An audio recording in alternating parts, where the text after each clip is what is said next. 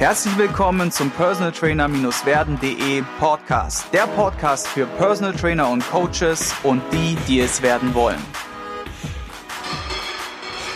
Heute in Folge 2 wieder am Start Paul Merten. Paul Merten ist Personal Trainer, Coach aus Köln und unter anderem auch Podcast-Kollege von mir. Er hat einen Podcast, der Fit by Science heißt und dort habe ich schon einige coole, coole Folgen miterleben dürfen mit tollen Learnings. Also hört auf jeden Fall bei ihm rein. Paul ist mitunter auch Mitbegründer vom Rhein Gym in Köln. Das ist ein Studio, was sich auf ja, freies Training, Crossfit, Weightlifting, äh, Athletiktraining und eine ganze bunte Mischung aus all diesen Sachen fokussiert hat und vor allem mit dem Fokus, die Leute halt auch gesund, leistungsambitioniert trainieren oder einfach gesund zu trainieren. Und ich sage herzlich willkommen zu Folge zwei. Ja, hi, danke, danke für das äh, abermalige Angebot, hier Gast zu sein. Wir fangen auch mit der, mit dem Pitch, mit der Frage an, sozusagen den Pitch, den ich in der letzten Sendung gemacht habe, nämlich dein größtes Learning als Coach oder Unternehmer welches du hattest, was ist dir mal so widerfahren, wo du sagst so, wow, das war schon krass und wenn ich das vielleicht heute nochmal machen würde, würde ich es vielleicht anders machen oder ich gebe euch den Tipp, ne, oder was hast du daraus gelernt oder was kannst du unseren Zuhörern da mitgeben? Ja, äh, große Frage.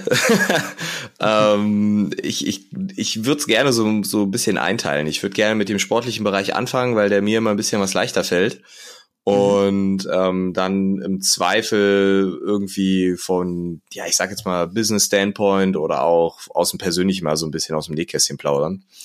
Ähm, auf jeden Fall, wenn ich auf meine Coaching-Zeit zurückblicke, das Learning ist, glaube ich, dass man nie am Ende und am Stein der Weisen ist. Also umso stärker man sich mit dem Thema beschäftigt, umso mehr Facetten kommen zutage, umso mehr kann man sich in Details verlieren, umso interessanter werden einige Fragen und umso uninteressanter werden einige Aussagen. Also immer, wenn ich lese, das ist der Weg, die fünf Wege oder ähnliches, dann bin ich schon immer echt vorsichtig, ähm, wenn man das so als, als alleinstehende Wahrheit haben möchte.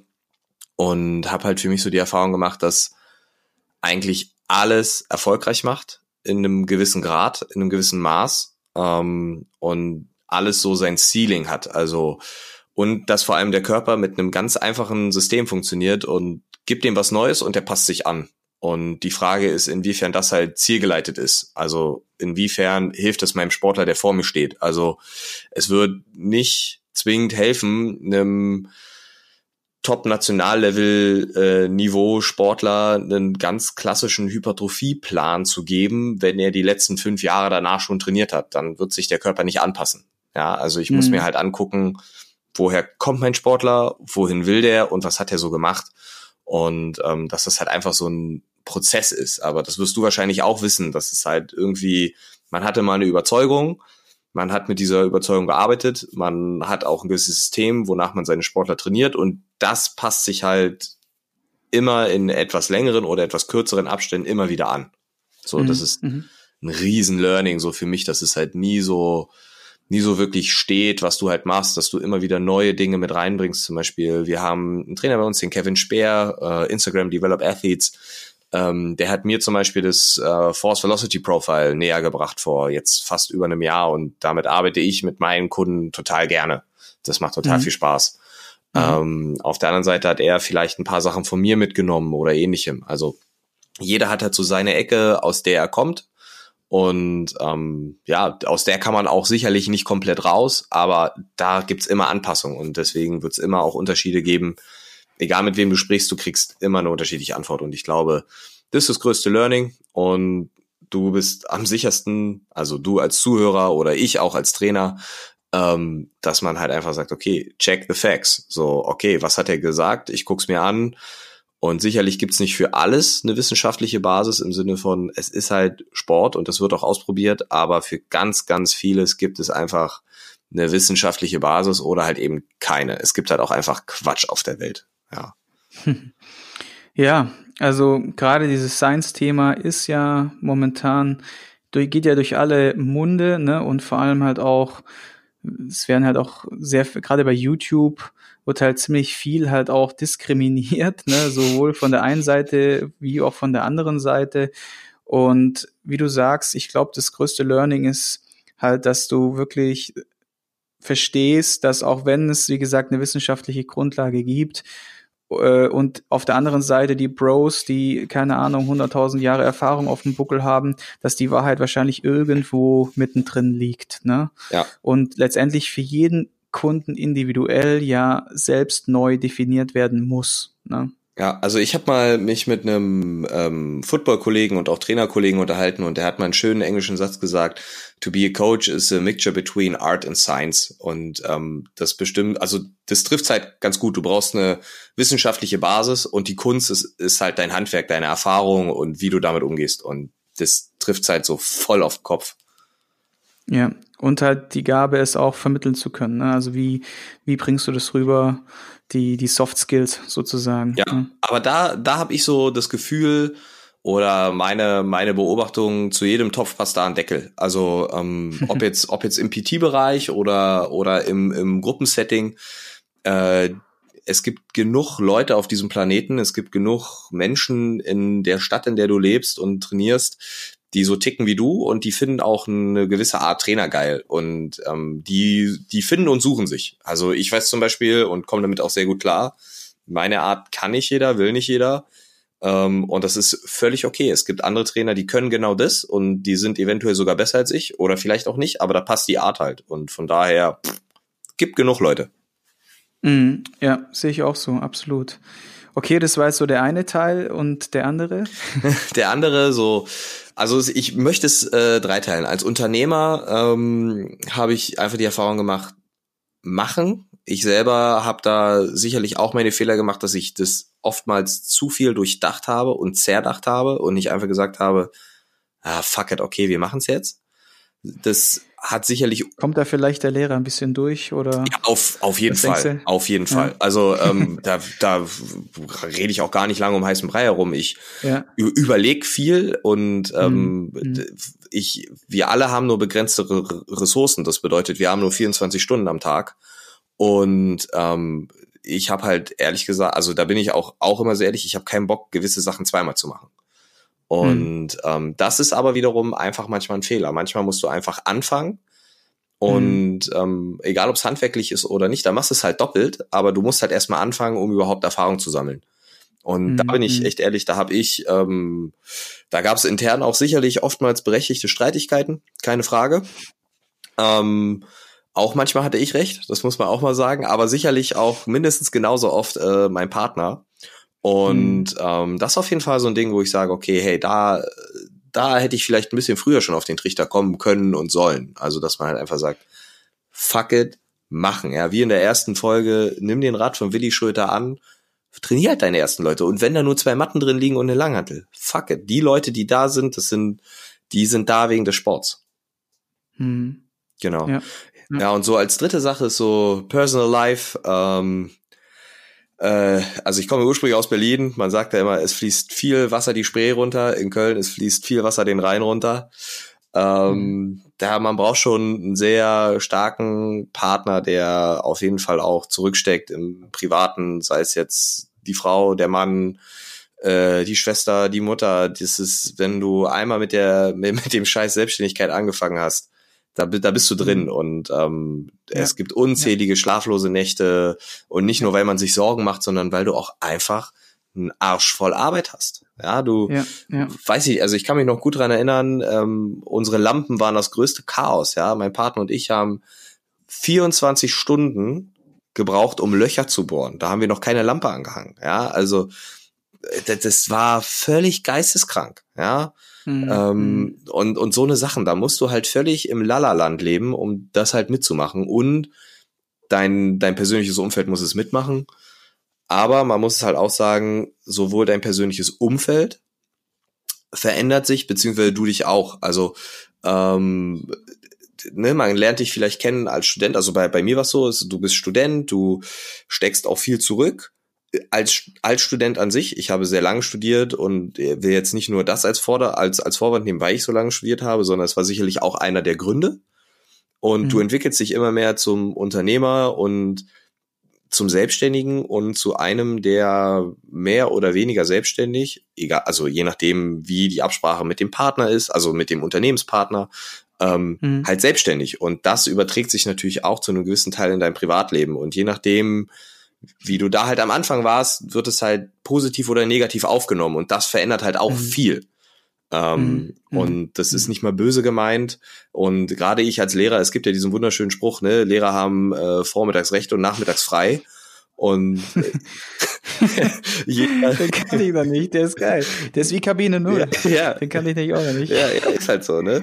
Ähm, ja. Und, und es ist ja, frag einen Arzt, was sind die unangenehmsten Patienten Lehrer, weil die halt immer der Meinung sind, sie haben Recht, weil, weil, weil sich das in dein mhm. Privatleben halt überträgt. Und ähm, mhm. ich glaube, da wirst du es auch sicherlich äh, in irgendeiner Art und Weise bejahen können, dass dieses Entscheidung treffen und wir machen das jetzt so oder so, oder vielleicht auch genau das Gegenteil, dass man einfach froh ist, ey, ich will damit nichts mehr zu tun haben. Äh, zum Beispiel in meinem privaten Leben bin ich auch teilweise sehr, sehr unpünktlich und äh, komme auch mal eine halbe Stunde zu, zu spät. Auf der Arbeit halt null. Ich hasse Unpünktlichkeit. Ich hasse Menschen, die, wenn man, wenn, wenn man sagt, wir treffen uns um zwei, halb drei kommen. Wirklich, die können ich erschlagen. Im mhm. privaten Leben ist das sicherlich ein bisschen was anderes. Hm, hm, hm, verstehe.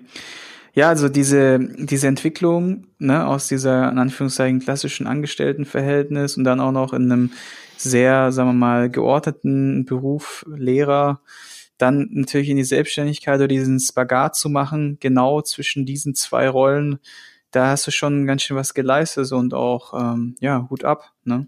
Ja, ist auf jeden Fall nicht immer so, so leicht, diesen Spagat zu schaffen, aber es ist, es ist auch schön, wenn, wenn die Sportler bei uns in den Kursen sagen, ey Paul, jetzt bist du wieder in deiner Lehrerrolle. Ähm, Mann, man, ja, ja. man merkt's halt ein. Ne? Es ist, man, ja, man, man kann nicht aus seiner Haut ähm, und es ist auch cool, das ist okay. Und da sind wir wieder bei, bei dem Punkt, hey, zu jedem Topf passt ein Deckel. Ähm, die ja. Leute, die das halt nicht cool finden, die kommen halt auch nicht zu mir, die gehen dann zu Moritz, zum Sascha, zu Kati, zu Julia, zu Marius, keine Ahnung. Und das ist völlig in Ordnung das ist gut so. Ja, ja. Ich meine, das ist auch sympathisch. Du nimmst das alles in gewissermaßen auch mit Humor. Zum einen bist dir dessen bewusst, das ist auch ganz wichtig und das äh, bringt ja schon mal eine gewisse Leichtigkeit dann mit rein. Und das Schöne ist halt, dass ihr euch da auch von euren Rollen gegenseitig akzeptiert, toleriert und auch dementsprechend damit auch unterstützt, weil, wie du sagst, jeder Topf wird dann seinen Deckel finden und es ist dann nicht so einer ist besser wie der andere und so ein Mist. Und toll, dass du dich da mit deinem Partner ja so angenähert hast und ihr da so eine einen gewissen Groove, eine gewisse Beständigkeit halt dann auch aufgebaut habt gemeinsam. Ne? Ja, klar, du, äh, klar, es gibt immer mal wieder Streitigkeiten, also das ist, ey, nimm's mir nicht übel, aber das ist wie eine Ehe und da kracht's auch, also das ist, und da kracht's auch manchmal häufiger, als man das vielleicht will und auch mal intensiver, als man es will, aber es ist halt so und ja ja, im Endeffekt muss man sich immer die Frage stellen, wie kann ich sinnvoll irgendein Team ergänzen? Also ähm, wir bauen jetzt in diesem Jahr, bauen wir was auf bei uns im Rhein-Gym, wo ich jetzt nicht als Gesicht davor stehe, sondern ganz viele andere von uns. Und die haben das im Endeffekt gemacht und ich habe mir das angeguckt und dachte mir so, oh, wäre eigentlich cool, wenn ich da auch mit dabei wäre, aber habe mir dann angeguckt, okay, was können die denn und was machen die? Und ich kenne nun mal deren Arbeit und weiß, dass die alle top top sind. Also wirklich, da haben wir ganz, ganz großes Glück, dass unsere Leute wirklich Spezialisten auf ihrem Gebiet sind. Und ich habe mir die angeguckt und habe gesagt, ja, ganz ehrlich, außer es wird jetzt explizit gewünscht, können die mehr oder weniger genau das gleiche wie ich, in einigen Dingen besser auf jeden Fall und vielleicht in einigen Dingen ein bisschen was schlechter, aber auf jeden Fall nicht so, dass man sagen müsste, okay, ich muss da unbedingt eingreifen. Also überhaupt nicht. Ja. Und ja, wenn du diesen Punkt hast, so, hey, ob ich da jetzt dabei bin oder nicht, macht jetzt nicht den riesen Unterschied. Ey, mega cool, dass die das halt machen. So, und da muss man sich dann halt einfach zurücknehmen. Ja, absolut. Bringt uns auch so ein bisschen jetzt zu dem nächsten Thema, wo ich auch schon einen kleinen Pitch raushaue, nämlich, dass wir für euch, liebe Zuhörer, ein PDF fertig machen werden. Und in dieser PDF, welches ihr auch unten in den Show Notes, also im Beschreibungstext findet, werdet ihr alle Informationen zu dem finden, worüber wir heute sprechen, nämlich einer Anamnesebatterie. Wer jetzt nicht weiß, was eine Anamnesebatterie ist, ich würde sagen, ich gebe direkt das Wort an dich, Paul. Erklär mal, was eine Anamnesebatterie ist und vor allem, wie ihr eure Anamnesebatterie bei euch im Gym aufgebaut habt und was, was sie so kann. Okay. Ähm, bei uns im Gym Also äh, erstmal Anamnese-Batterie, wir sagen dazu, einen Fragebogen, dich nicht in den sicheren Herztod zu schicken. Ja, ähm, um unsere Versicherung glücklich zu machen und äh, dich auch als Sportler.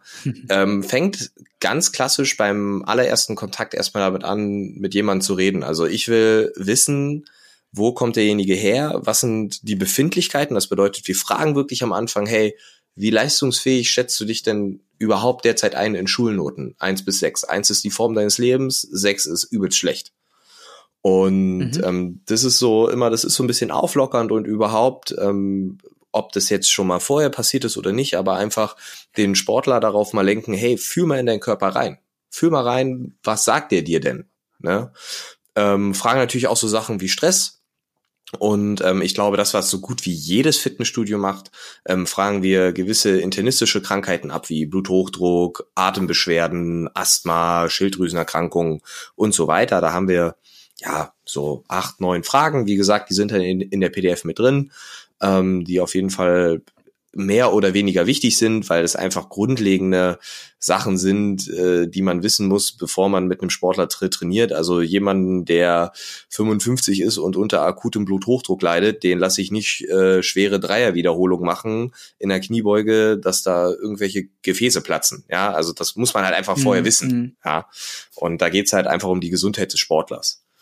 Ähm, mhm. Dann der zweite Teil, wir gehen alle größeren Gelenkstrukturen ab. Das heißt, äh, wir fragen ab, hey, hast du irgendwo Schmerzen und Probleme?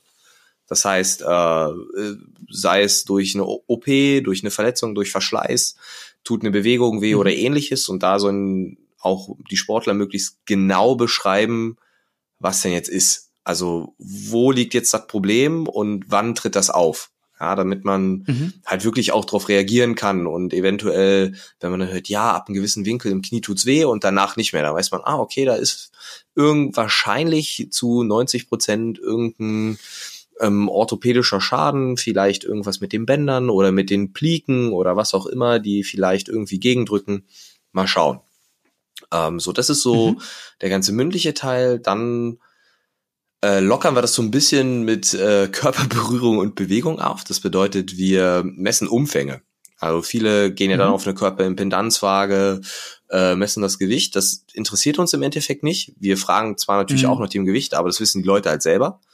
Ähm, und oftmals, ja, ja, oftmals, ja. Und ja, im Endeffekt ja. die beiden Extreme, entweder zu dünn oder zu dick, die wissen eh, was die Stunde geschlagen hat. Also dem muss ich nicht sagen, du musst 30 Kilo abnehmen oder du musst 10 Kilo zunehmen. Das, also mhm. da muss ich in den Spiegel gucken. Das, ne?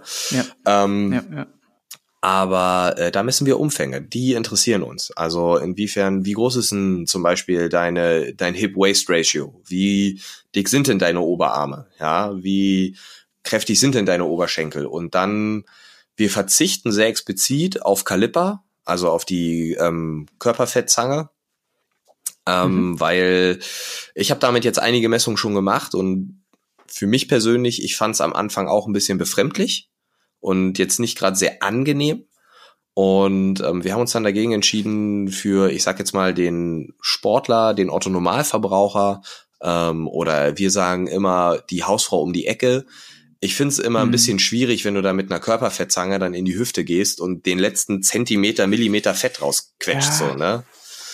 Ja, stimmt. Und mhm. das ist halt, klar, es ist auf jeden Fall die genaueste Variante ähm, und die gibt auch gute Auskunft, ist auch absolut valide, ist super.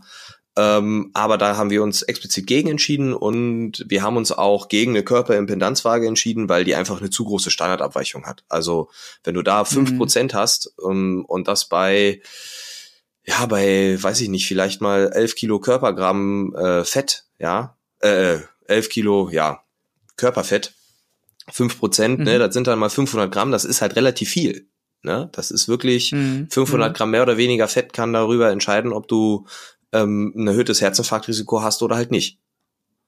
Kurze Frage noch, weil gerade bei diesen Körperbia-Messungen und so weiter, also ich persönlich finde, egal wie hochwertig die Hersteller sind oder wie teuer die Geräte sind, dass es trotz alledem, wir haben wirklich richtig teures Gerät, so ein 10.000 Euro Teil, dass trotzdem die Abweichungen trotzdem noch da sind und auch unter, unter, äh, innerhalb der Hersteller, untereinander der Hersteller, auch riesen, ja, Unterschiede, was die Messgröße angeht. Die einen kriegen eine ganz andere fettfreie Masse raus wie die anderen. Und da denke ich mir immer so, wie kann im Grunde so solche teuren Geräte dann so große Unterschiede haben? Du musst einfach mal auf die FIBO gehen und bei den besten Herstellern überall mal eine Messung machen. Das habe ich mal gemacht. Und bei allen kam was anderes raus. Also wirklich. Ja. Wie, wie sind so deine Erfahrungen damit? Boah, ja, Bias sind äh, schwierig. Also erstmal, da steht halt immer ein unterschiedlicher Algorithmus dahinter. Das ist Punkt eins, wie du schon sagst, genau. ne, da ist da ist ja. irgendeine Rechenformel und die macht jeder irgendwie auf seine Art und Weise in Anführungsstrichen besser. Dann ähm, ja, der, der, der zweite Punkt ist, wie wird die Messung durchgeführt? Im Stehen, im Liegen? Punkt eins. Punkt zwei, wird der Hydrationsstatus irgendwie festgehalten? Punkt drei, äh, wie viel Ruhe hatte ich vorher? Also an der Spoho machen wir es halt immer oder haben wir es immer so gemacht, bevor wir die Bier angeschlossen haben, erstmal fünf Minuten auf dem Rücken liegen. Damit halt das ganze mhm. Wasser sich gleichmäßig verteilt. Ja, mhm. äh, habe ich vorher gegessen, ja, also bin ich nüchtern oder nicht. Und das sind halt alles Sachen, die einen extremen Einfluss darauf haben. Und wenn ich, also meine Sportler bei uns im Gym, ich kann nicht gewährleisten, dass die immer zur gleichen Zeit mit demselben Hydrationsstatus, mit demselben Nahrungsstatus zu mir kommen. Also lass ich's halt, weil einfach die Aussagen Bullshit sind. Ja, ja. Ja, cool. Okay. Das wollte ich einfach mal so, vielleicht auch für den einen oder anderen, der darüber nachdenkt, sich eine Waage zu holen. Ich persönlich würde mir wahrscheinlich heute keine mehr holen, muss ich ganz klar sagen. Wir haben jetzt zwar das 10.000 Euro Teil da stehen und es macht natürlich ein bisschen was her und es ist auch irgendwie für manche dann so Zahlen, Daten, Fakten, Freaks auch ganz cool. Heute würde ich mir wahrscheinlich keine mehr kaufen. Ja, außer ich würde sie irgendwie gesponsert kriegen oder so. ja. Also 10.000 Euro ist schon auf jeden Fall ein geiles Gerät, aber ich finde es halt, also man darf es auch nicht zu sehr verteufeln. Es ist halt ein cooler Anhaltspunkt, es ist wie eine Waage. Wenn du dich immer zur selben Zeit mit demselben Status misst, ist es cool. Ja. Aber wie du schon sagst, äh, Zahlen, Daten, Fakten sind interessant, aber das ist halt nur die halbe Wahrheit. Correct. Also ja. da, da kommen halt Werte raus, wo du dir manchmal denkst, im Leben nicht. Im, äh, und in beide Extreme, besonders gut und besonders schlecht. Korrekt, korrekt. Okay, weiter im Text bei der Anamnese bei euch. Genau. Ähm, ich war ja beim Auflockern, beim Bewegen, also wir messen da die Umfänge, die interessieren genau. uns halt sehr. Tatsächlich diese Hip-Waist-Ratio, da kann man sicherlich einige Gesundheitsrisiken rauslesen, inwiefern die dann interessant werden. Also ist auf jeden Fall schon mal valider als der BMI. Der BMI ist ja, ja schwierig. Können wir direkt weitermachen. ja. ja, da gibt es sicherlich auch geteilte Meinung. Es ist eine gute, ein guter Anhaltspunkt. Ja. Ich bin da der Meinung, geübter Trainer, der kommt rein, also der sieht einen Sportler, der sieht den zwei Minuten und der sagt dir, der ist skinny fett, der ist sportlich, der ist unsportlich. Also ne, da brauche ich den genau. BMI nicht. Ja, ja. Absolut. Aber wie gesagt, es ist halt wieder eine quantifizierbare Größe mhm. die du festhalten kannst und du dein Training in eine gewisse Art und Weise quantifizierbar machen kannst. Und wenn du, wenn das dein Weg ist, ist cool. Wir nehmen ihn nicht, ähm, weil wir den nicht cool finden. Tito. Genau, und ähm, dann kommen wir wieder in so eine paar Befindlichkeitsfragen. Wir fragen dann nach den ganzen Umfangsmessungen ähm, bei jedem Sportler von uns, hey, was ist denn dein Ziel? Warum bist du hier und was erwartest du von dem, was wir hier tun? Mhm. Ähm, und ohne diese Zielfrage ist es halt schwierig. Ne? Natürlich, du kriegst, wenn du so allgemein fragst, immer die Antwort, ja, ich möchte Fett verlieren und Muskeln aufbauen und athletischer aussehen oder sportlicher aussehen. Mhm, mhm, und ähm, dann versuchen wir halt immer maximal nachzubohren, dass wir jetzt sagen, hey, hast du denn irgendein konkretes Ziel? Willst du vielleicht Ende des Jahres 10 Klimmzüge schaffen, 100 Kilo an der Bank drücken, Marathon laufen ähm, oder hast du vielleicht vor, eine Alpenüberquerung zu machen? Scheißegal. Mhm. Sag uns, was ist so von der Bewegung her und nicht mal sportlich, sondern von der Bewegung her, was ist dein Ziel? Mhm. Wohin willst du? Mhm. Und das ist halt für uns total wichtig. Da kommt man auch immer gut ins Gespräch. Mhm. Und das ist wiederum wichtig, um dann herauszufinden, hey, okay, was sind denn die sportlichen Vorerfahrungen von meinen Leuten? Mhm. Ich kann äh, eine ehemalige Profiturnerin ganz anders trainieren als jemand, der mit 35 das allererste Mal Sport macht. Ja, ja. Und die müssen auch anders trainiert werden. Und das ist auch völlig in Ordnung. Im mhm. Sinne von, äh, nicht, dass die beide nicht Kniebeugen machen müssen, das müssen beide. Aber der eine muss halt erstmal mit 3x10 anfangen und der andere kann schon ganz, ganz andere Sachen machen. Mhm. Ja, irgendwie sechs mal drei oder weiß der Geier was, ja. Ähm, aber das ist halt wiederum wichtig zu wissen, okay, wo kommst du her? Mhm. So, und das ist quasi die Standardanamnese, die wir ja mehr oder weniger mit allen unseren Sportlern machen. Mhm. Und das heißt, macht ihr auch äh, Tests, also Krafttests oder Cardio-Tests oder sowas? Oder ist das jetzt schon so vom, vom, vom Standardtest der erste Teil gewesen oder schon der Abschluss? Wie, wie, genau. wie ist das aufgebaut bei euch? Das ist, das ist jetzt so der erste Teil. Mhm. Und dann kommt es immer darauf an, okay, ähm, das bedient bei uns, würde ich sagen, 80 Prozent der Leute, dass es in Anführungsstrichen ausreicht durch unser Kurssystem. Ne? Also wir mhm. haben ja unsere, unsere CrossFit-Kurse oder Functional Basics-Kurse und darüber tracken wir die Leute dann auch und wir haben eigentlich immer relativ gut im Kopf und die Leute tragen sich das auch ein. Mhm. Okay, wie viel Gewicht habe ich bewegt und so weiter und so fort das passt auch. Also, wie gesagt, für einen ganz, ganz großen Teil passt das auch so. Und jetzt kommen wir immer in dem Bereich, okay, jetzt kommen die 20 Prozent, die vor allem für die äh, Personal Trainer sehr, sehr interessant sind und für die Studiotrainer, die eine Personal-Sparte mit drin haben. Also, mhm. das heißt, wie gehe ich mit den Leuten um, die mehr haben wollen? So, mhm. und ähm, da haben wir einen Weg gefunden, ähm, mit dem Force Velocity Profile zu arbeiten. Ähm, das heißt, wir gucken uns an, wie ist deine Schnellkraft im Vergleich zu deiner Maximalkraft. Also in, im Endeffekt, wie schnell bist du im Vergleich zu deiner Kraft? Mhm. Und ähm, da gibt es über verschiedenste Sachen, also gibt es auch eine wunderschöne App, die hat das sehr wissenschaftlich fundiert, MyJump 2. Ähm, das ist auch super einfach, das anzuwenden, ähm, quasi in den Graph wiedergegeben. Also du, du machst wir machen das mit Squat Jumps, also das heißt, du gehst in eine Kniebeugeposition und versuchst dann maximal hoch zu springen. Mhm. Ähm, ohne Gewicht und dann mit Laststufen. Mhm. Ja, es, bis zu, also du packst die Laststufe so hoch für den jeweiligen Sportler, dass er maximal 13, 11, 10 Zentimeter hochspringt. So, das mhm. ist das Ziel. Mhm. Und dann mit diesen Daten kommt dann halt ein Graph raus und dann sieht man, okay, habe ich ein Force, also ein Kraftdefizit oder ein Velocity, ein Geschwindigkeitsdefizit und mhm. kann dementsprechend mein Training akzentuieren. Mhm, verstehe. Ja? Mhm. Das ist auf jeden Fall ein Teil, der relativ wichtig ist, mhm. ähm, um einfach zu gucken, okay, was brauchen der Sportler? Auch hier wieder ähm, kann man sicherlich auch anders machen mit Kraftmessplatten. Gerade wenn man Vereine betreut, wie wir, ist das auf jeden Fall die schnellere und bessere Variante. Mhm. Ähm, weil das Force Velocity Profile brauchst du schon pro Athlet, selbst wenn der geübt ist, 15 Minuten allein für die Daten, um diese zu erheben. Mhm. Ähm, und da bist du mit Kontaktmatten schneller. Also da brauchst du teilweise für einen Sportler, die kannst du hintereinander durchjagen, hast du so einen 5-Minuten-Rhythmus, das passt ganz gut. Mhm. Ähm, wie gesagt, für Einzelkunden MyJump auf jeden Fall praktikabel und cool. Ähm, cool. Um rauszufinden, ja, okay, wo akzentuiere ich das? Aber auch da 99 Prozent der Sportler, die bei uns ins Gym kommen, haben ein Force-Defizit. Mhm, okay, interessant. Ja, das ist auf jeden Fall eine coole Kiste mit dieser App und diesem äh, Profil. Das werden wir beides mal unten auch in den Beschreibungstext, also die Show Notes packen, so dass ihr euch einmal die App anschauen könnt und eventuell hast du noch einen Link zu einem Artikel. Und wie versprochen werden wir euch die Grundfragen oder das Grundraster von der Testbatterie als PDF mit anhängen. Könnt ihr euch dann kostenlos runterladen als kleiner Goodie. Und damit könnt ihr dann für euch orientieren, euch das Ganze ein bisschen verändern, adaptieren etc., wie ihr lustig seid. Das auf jeden Fall als kleiner Goodie. Ich sage schon mal vielen Dank, Paul, dass du da dich bereit dafür gestellt oder gegeben hast und da ein bisschen Arbeit auch mit reinsteckst. Ja. ja, überhaupt gar kein Problem, total gerne. Vielleicht als kleine Ergänzung, ich, ich weiß, also mein Manko ist, ich rede sehr viel. Ähm. Wir sind genau, wir sind auch schon äh, am, hart am Limit.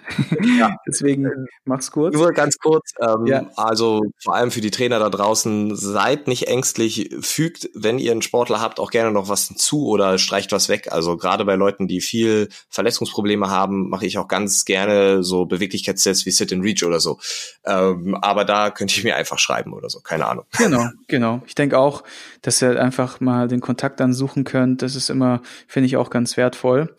Kurze Frage noch zu der Buchempfehlung. Welche ein bis drei Bücher kannst du uns empfehlen? Wo wir auch noch Boah. in die Shownotes reinpacken. Welche haben dich inspiriert, weitergebracht? Ja, äh, schwierig. Ähm, ich werde, glaube ich, fürs Erste werde ich gesteinigt von meinen Kollegen aus dem Studium. Ich, ähm, weil jetzt äh, eigentlich ist es ein wunderschönes Grundlagenbuch, aber es ist halt schon ziemlich outdated in einigen Sachen. Aber Weineck, optimales Training, wenn man so noch gar nicht irgendwie weiß, okay, wohin soll der Hase laufen oder so. Ich glaube, als Einsteigerbuch ist das sehr, sehr geil. Mhm. Kann man gut machen. Ähm, dann, was ich sehr gut fand, war von Jody Franco, ähm, West Side for Skinny Bastards, ist auch sehr praxisorientiert. Wer Jody Franco nicht kennt, der hat mit sehr, sehr vielen American Football Profis zusammengearbeitet, ist sehr Bro Science lastig, aber das funktioniert, was er macht. Das ist sehr geil. Mhm. Ähm, boah, und ich glaube, dann erschöpft es sich auch erstmal. Es gibt sicherlich noch ähm, äh, Parodization, ah, das Buch Ah, Gucke ich gleich nochmal ganz genau nach, genau. aber wie gesagt, äh, das packen wir euch auch in die Shownotes. Das ist auf jeden Fall, wenn ihr über Jahreszyklen, olympische Zyklen, Mikro-Meso nachdenkt, auf jeden Fall ein absolutes Must-Read. Ähm, die haben mich auch sehr weitergebracht und ja. ja, das waren so, das waren so die drei wichtigsten. Und natürlich Studium. Ja, in dem Zusammenhang würde ich auch die Folge vom Simon, ne, mit dem du mit Simon gemacht hast, ja, ja, ja, äh, mit reinpacken, weil die hat fand ich auch wirklich interessant, gerade was das Thema Trainingsplanung angeht. Die packen wir euch auch noch mit unten rein. Wir sind schon am Zeitlimit angelangt und deswegen werde ich in der Form die Blitzlichtrunde überspringen zur Ausnahme. Sorry. Macht nichts. Vielleicht werden wir ja noch mal zusammen einen Podcast machen. Das heißt, liebe Zuhörer, ihr seid jetzt an der, an der, wie sagt man, an der Wahl oder an der Position zu wählen. Wählt Nummer eins für ein Wiedersehen.